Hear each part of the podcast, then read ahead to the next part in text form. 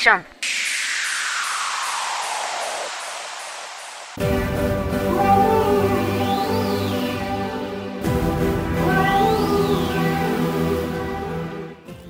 あなたはあなたで素晴らしい。私は私で素晴らしい。みんなまんまで素晴らしい。くにちゃんの行き当たりばっちり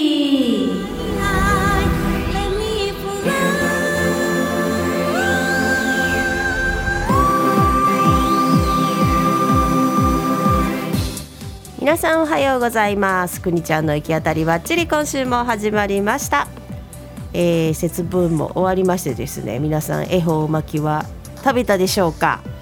ね恵方巻き。あのー昔息子が花川製麺所さんにね勤めてた頃はあのそこの製麺所さんも恵方巻きをね販売してたのでそこで恵方巻きをね食べてたみたいな感じだったんですけれどもその関係性がなくなるととんとねあのそういうことをしなくなったりとかするあの物臭な私がいるんですけれどもはいあの皆さん季節の行事はねちゃんと行った方がいいですよねメリハルがあって。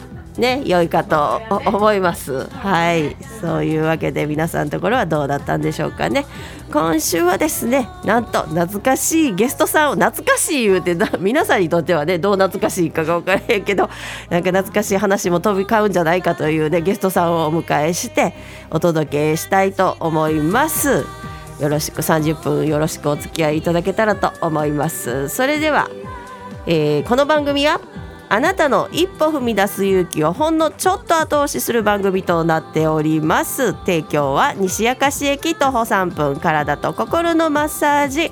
雨宿りさんの提供でお送りします。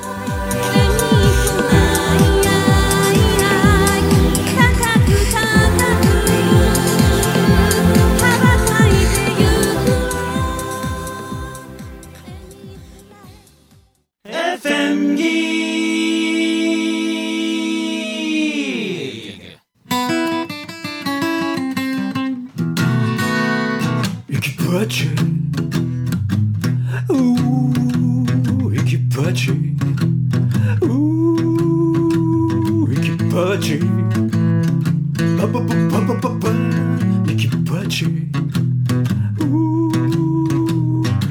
ーくに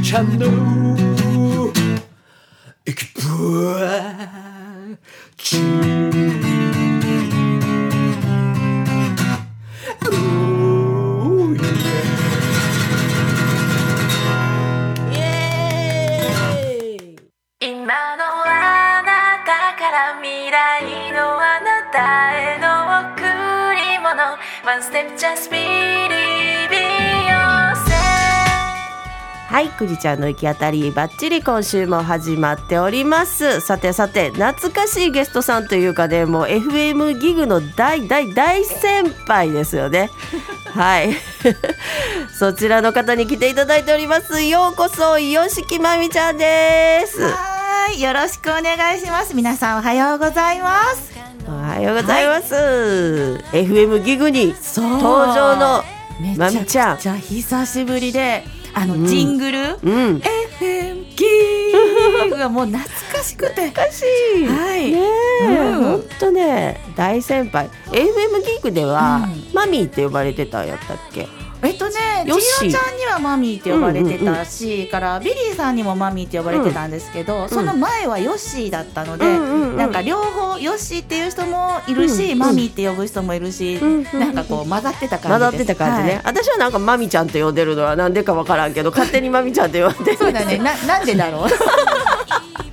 なんでだろうね。ヨッシーって最初呼んでたんかと思うんやけど、うん、どっか途中から、うん。マミちゃんになったと思う。マミちゃんになったよね、うん。うん。私なんでだろう。なんでだろう。わ か勝んない手に呼んでるマミーやねんね。そうだそうだ。マミーっていうのは、あの FM ギグあの幸せ発信局のみんな、うん。うん似顔絵描いてたやんか、はい。そこにマミーとかって書いてたのは覚えてるわ。えっとね、もともとなんでマミーってなったかっていうと、ん。その前はずっとヨッシーだったのに、うん。あのねビリーさんがうん。なんかこう、んなんあなんだろう。潜在意識ネームそうそうそう。潜在意識でど、うん。ヨッシーとマミーとどっちがええかっていうのをやってくれた時に、いやもうマミーやでって言われて。ーなるほど。ああそうなんや言って、そこからマミーがちょっとずつ浸透していったんですよ。へえそうか。じゃあまあ今はマミー率の方が高い？いやそんなことないんですすよ。あの昔からの人がやっぱりこう切り替えることができなくて、うん。マミーに。だからどっちかって言ったら、うん。ヨッシー率の方が高い。あなるほどね、うん。そうかそうか、うん、でもマミちゃんが一番でも多いかもしれない。あマミちゃんが多いよ友達関係はマミちゃんなので。うんうんうん、うんなんかマミちゃんって呼んでしまう感じ、うん。可愛いもんねマミちゃんね。ありがとうございます。うふラジオだからわかんないからかんないいってことにしておこ ちっちゃちっちゃくって可愛いっていう感じがね、う。はい、ありがとうございます。可愛さで売っていこうかしら。いいねいいねね、ではい吉木まみさんね、あの初めましての方もいらっしゃると思うので自己紹介を、もうね初めましての方の方が絶対多いですよね。くにちゃんの番組聞いておられる方やったらね。ねはい。自己紹介。うん、どこから自己紹介しようかっていつも悩むんですよ、自己紹介って言われたら。うんうんうんなので、えっと、まず FM ギグで番組を持たせていただいてて、8年ぐらいやってたと思うんですすよ。ごいね、はい、でそこから、えっと、一旦辞めまして、うん。今はあのもともとあのジャッキーさん FM ギグにいらっしゃったジャッキーさんが立ち上げられた「レディクロ」っていうねあのインターネットラジオの方に、えー番組を持たせていただいておりまして、はいはい。そちらでパーソナリティをやりながら、うん。えっと、イベントとかの司会進行をさせていただいたり、うん。あとあの一番私が、まあ、今年ここに力を入れていこうって思ってるのが塗り絵セラピーとカラーセラピーなんですね。うん。うん。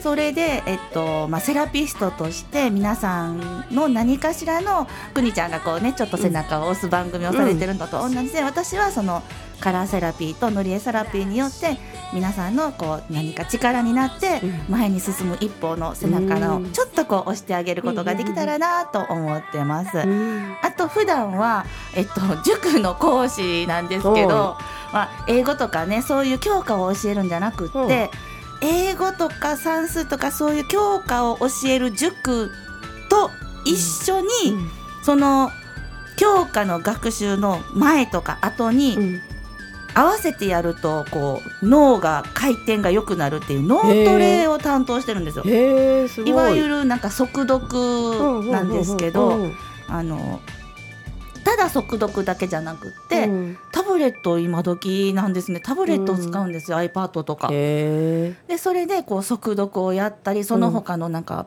パズル的なものはい。で、なんかこう頭の回転を良くするっていうかね、うん。そのほんまに脳のトレーニングっていうのを担当させていただいてる。んですはい。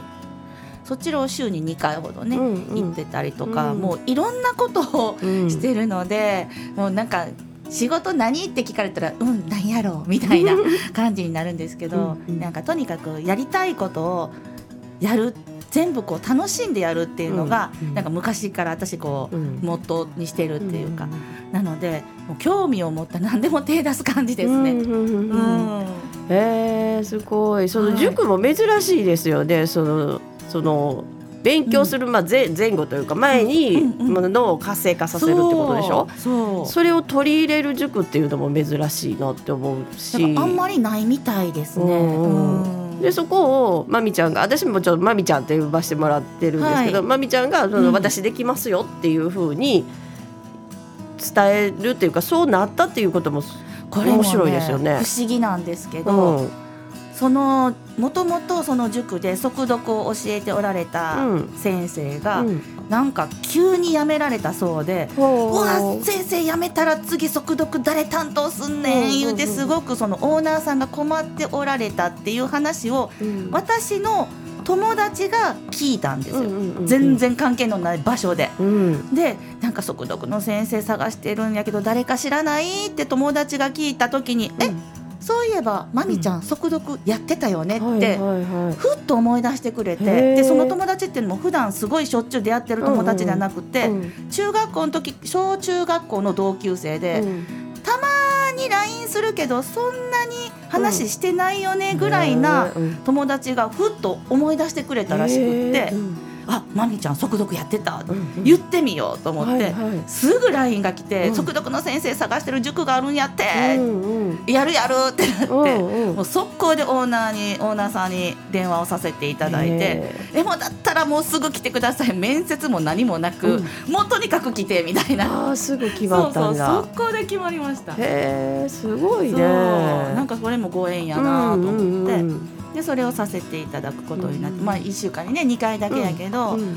小学生から高校生うのん。子供さんとこう触れ合うことができて、へえ。それもすごい楽しいです。うんうんうん。いいよね。そうか。まあそれをややりやりますっていうふうに言えるのもすごいし、まあ、うん。その準備ができてたってことやもんね。そういうきっかけが。であのやってるよっていうことを言ってたっていうことやもんね。速読やってますっていうことを口にしてたっ私て。結。構何でも自分のこと喋ってるから。いいんじゃないそれが。すぐ発信する。うんうんうんうんうんうん。うん。うんだからそのピってつながったんやもんね。うん。その何でもない人っていうかさ常に一緒にいる人っていうのはなんかこうもうそういうもんやって思いがちやもんね、うんまみちゃんってこんな人とかって、うん。けどなんか久しぶりに会ったりとか、ねそういう印象残ってたんやろねその人、うんね覚えてくれてたのがありがたかったなと思って。うんうんうんうん。うん。へえなるほど、はい。で塗り絵セラピーだったりカラーセラピーっていうのは、はい。これまでずっとそのそれをやってたんですか？そうえっともともとそれをやろうと思ったきっかけが、うん。子供がまあくにちゃんも知ってるけど、うんうん。不登校一番下の子がね、うんうん不登校になったことがきっかけで、うん。心の勉強をしようっていうふうに、うん。こうやりだしたんですけどその中の一つとして塗り絵セラピーカラーセラピーっていうのが、うん。あなんか楽しそう、なんか色を選ぶことでそのうん自分が気づかなかった心が現れるっていうのにすごく興味持ってで普通の心理学やるよりはなんか、色と合わせた心理学って楽しいなっていうことでやり始めたんですけど、で最初カラーセラピーから入ってで同じ先生が塗り絵セラピーっていうのもされてて、えなんか色プラスそのイラストにもこう意味があるので、えめっちゃ楽しいやんってなって、で私こっちの方がもしかしたら合うかもしれへんみたいな感じで、まず自分がハマって、でそれを生かしてなんかこう皆さんにもこう楽しんでもらいながら自分の気持ちにこう分かれへんかった自分の気持ちにも気づいたり、そしたらあ次の一歩こういうふうにしたらいいんやなっていうのがこう見えてくるから、そういうことをこう何かこうお手伝いできたらいいなと思って。でなんかこうこんなんやってるよって言ったらこう友達とかが「あやってやって」みたいな感じでね、あの受けてくれる子がちょっとずつ増えてきて。でだったらちゃんとやろうと思,、って。で一応こうメニューも決めて1時間おいくらとか言ってちゃんと金額も決めて、でするようにしたんですけど、うんうん。でもやっぱりまだ趣味の延長みたいな感じ、仕事っていうよりはなんか趣味の延長みたいな感じで今までやってたんですけど、もうね今年ね、旦那が定年なんですよ。えらいこっちゃってなって、じゃあ今までは趣味の延長上でただ楽しいからやってたけど、これをやっぱ自分の仕事として今年はやっていきたいなと思いまして、もう開業届を出そうと素晴らしい。心に決めたんですよ。決めたんですね。たんです。やっぱ開業届から始まって、そのね意識をこうしっかり持つっていうところが。そう。やっぱりちゃんとこう気持ちを決めないと、今まではなんかただ楽しいからやってるだけやったから、そんなにこうねやってほしいっていうお客さんおお客さんやって、お客さんとか、うん。集客もそんなにできひんかったから、ほんまにこう開業届出さなくても、うん済むぐらいの収入源しかなくて、うんでそこにふと思ったんですよ。うん。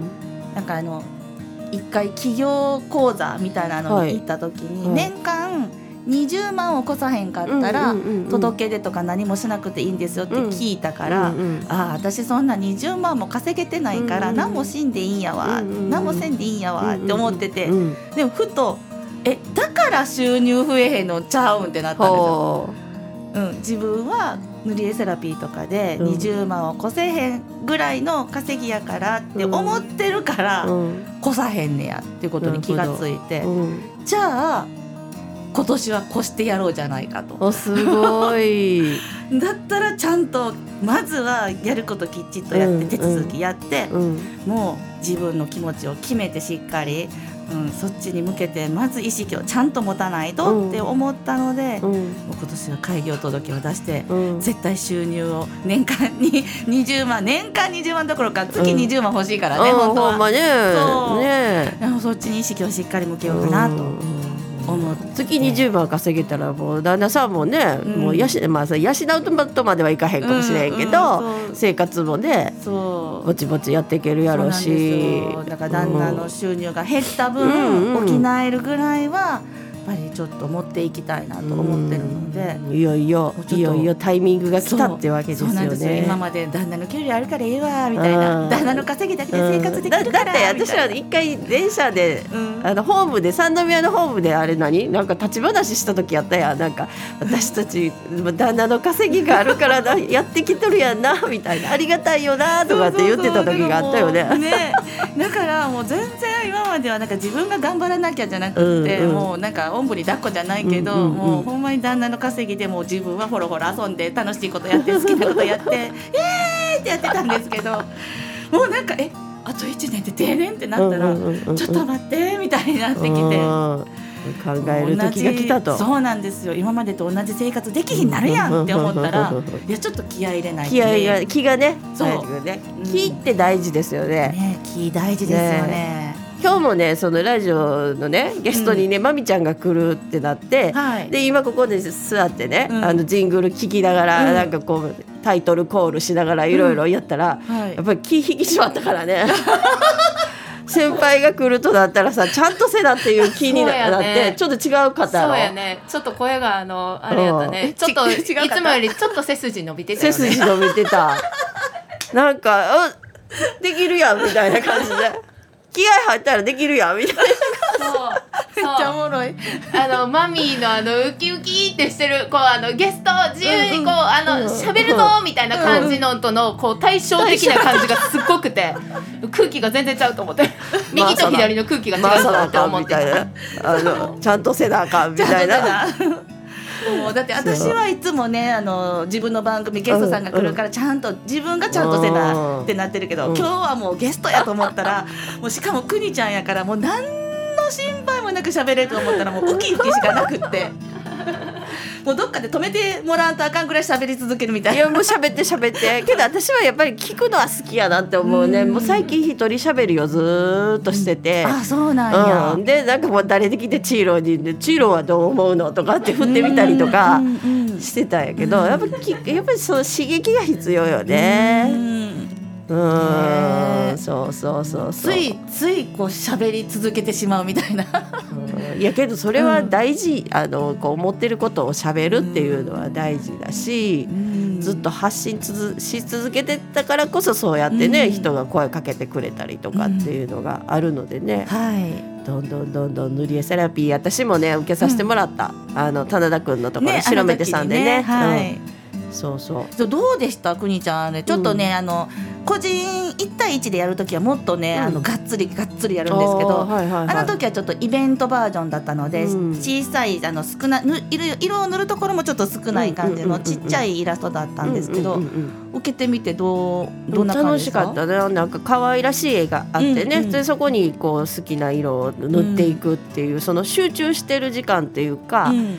そういう時間ね日頃取れないっていうか、うん。取ろうと思っても、うんうん。なんか他のこと貼って気がついたらそっちに行ったりとか、うんその時間集中するっていうのがねとてもあの心地よかったり、うん。で自分があこんな色選ぶんやとか、そういう発見があったりとか、でまあこの色選んだ人は、うん。あのこんな気持ちかなとかってまみちゃんが言ってくれたりとか、うんそういうアドバイスを聞けるからじゃあ、まあ、そこでいや実はねっていう話も出てきたりとかうんするからね、その色とかその塗ることに関して、うん。そこがなんかきっかけになって、うん。いろんなことがこう吐露できるかなっていうのはん。あったな、うんだから本当塗り絵セラピーって聞いただけでも、うん。なんか楽しそうとか,、うん。ちょっと興味あるっていう人いっぱいいてると思う。うんまだね塗り絵セラピーできる人はすごく少ないんですよ、カラーセラピーやってる人はすごい多いんですけど、ね。うん。塗り絵セラピーっていうのがあんまりこうえうん知らないっていう人のが多くて、やってる人も少ないんですけど、うん。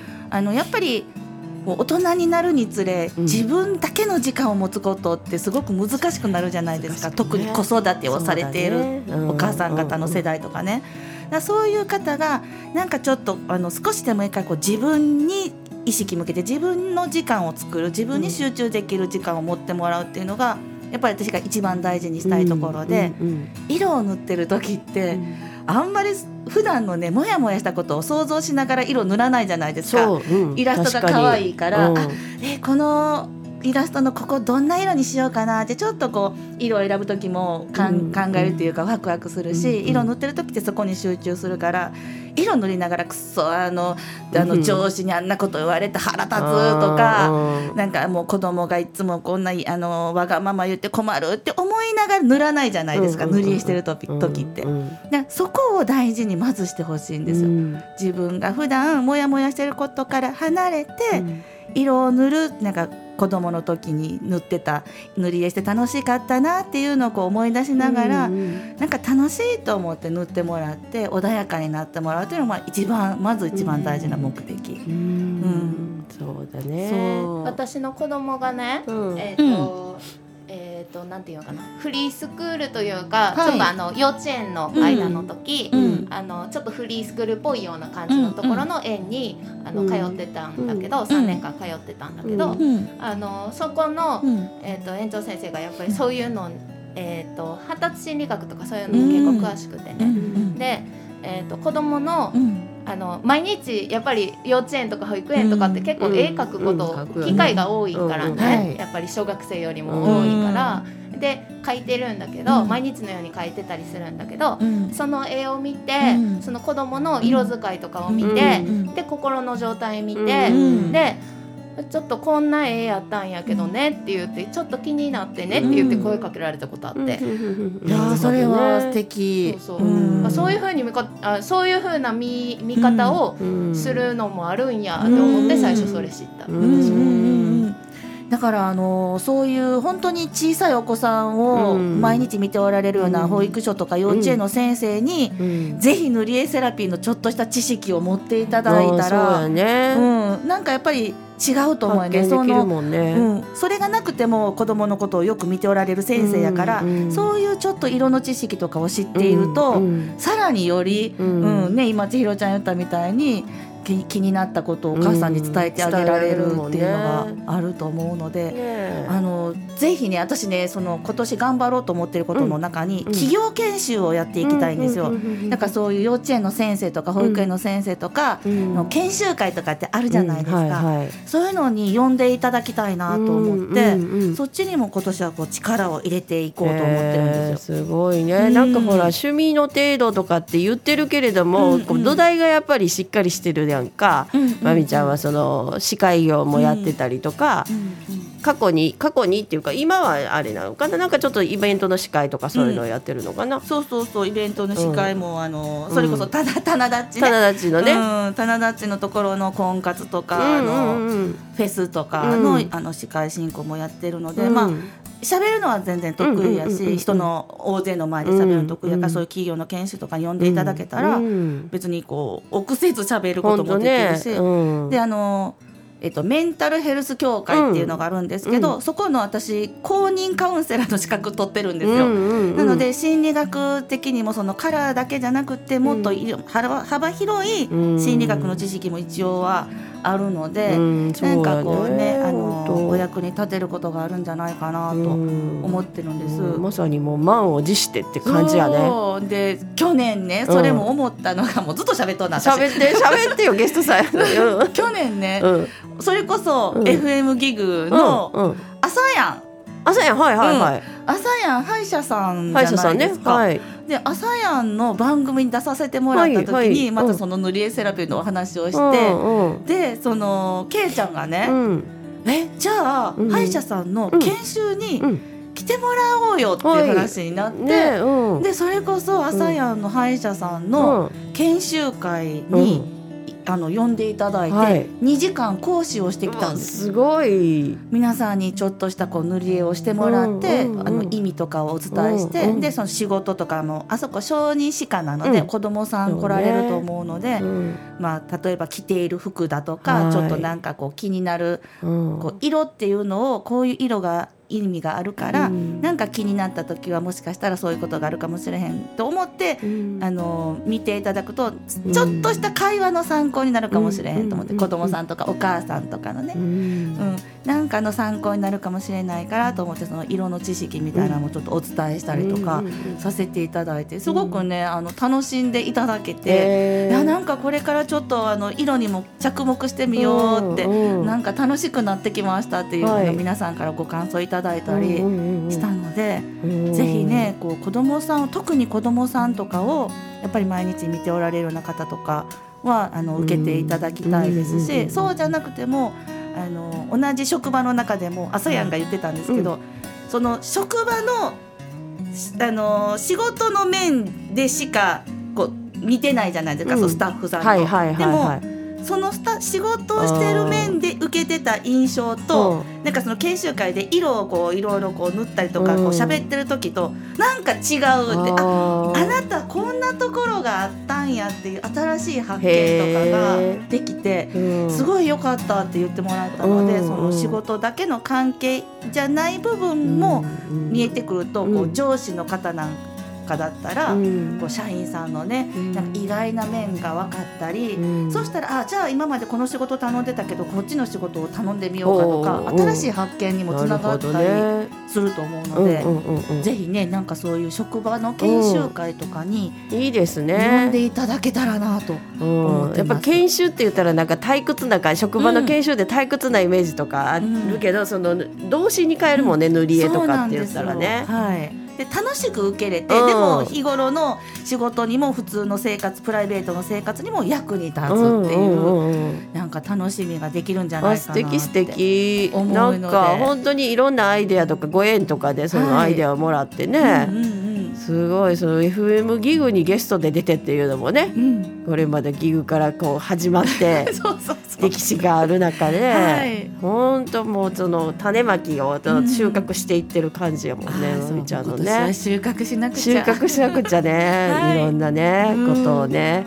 はい、じゃあまあカラー、えーカラーセラピー塗り絵セラピーにね、はい。力を注いでいきたいということで、はい、そういうこと社員研修だったりとかね、はい。うんうん。うちへのお声かけいただくのはまみちゃんの直接ご連絡いたさせてもらったらいいんですかね。そうですえっと一番早いのがフェイスブックかな、フェイスブックで吉木まみうん。漢字があの珍しいので、うん、すぐ出てくると思うんですよ、うん。吉日の吉に、うん、式がねよく間違えられちゃうんですけど、ゴンベンうのん。常識の式、式はね、うん。私もその知識の知識式っていう風にこう変換していつもよしきって書くんだけど、はいあれ素敵よねあのよしきっていう名字がね、はい、ありがとうございます。かちょっと堅苦しい字面なんですけど、うん。でもあれよく間違えられるあの「折」っていう字に糸辺うんの、うんうんうんうん、折と間違えられるのでそこだけ気をつけていただいて「うんうんうん。よしき」って漢字でもう書くと結構珍しい名前なので、うんすぐにフェイスブックで検索できると思うのでうんうんうんうん「よしきまみ真実の真と美しい」で美しい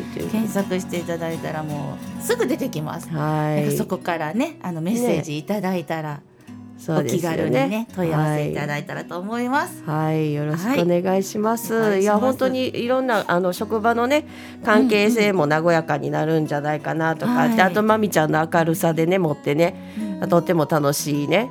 あの研修ができるん違うかなとかって思ったりしますよね。はい。うん、だいろんなことを学び始めたっていうのは何がきっかけやったんですか？うんその息子さんの息子さんやったっけ？一番あのことがきっか3人子け。供がいて、うん一番下の末っ子が、まあ、男の子なんですけど、うんその子がやっぱり不登校になったのがきっかけです。なるほどね、うん。そこがきっかけでっていう、はい。またねそういうお話も一緒にね、聞かせていただきたいと思います、はい。今日は吉木まめちゃんに来ていただきました。また来週もはい。お話ししていただけたらと思います、はい。今週はありがとうございました。はい、ありがとうございました。はい、あなたはどんな一歩を踏み出しますか？それでは今週も行き当たりバッチリ苦しみを神様からの宿題と十人と色人それぞれ個性もあれば悩みも違